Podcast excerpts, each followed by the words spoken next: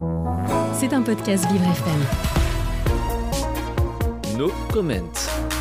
Le 16 septembre 2022, une révolution a débuté en Iran. Nos comments vous livrent chaque jour une actualité factuelle de la situation dans le pays. La République islamique d'Iran préside désormais le forum social du Conseil des droits de l'homme de l'ONU sur la technologie et les droits de l'homme.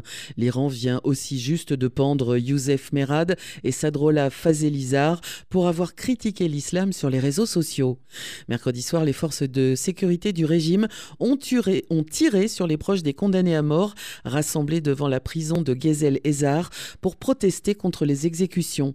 Trois prisonniers ont été pendus hier soir dans cette cela monte le nombre des exécutés à 61 personnes en 11 jours, soit plus de 5 personnes par jour.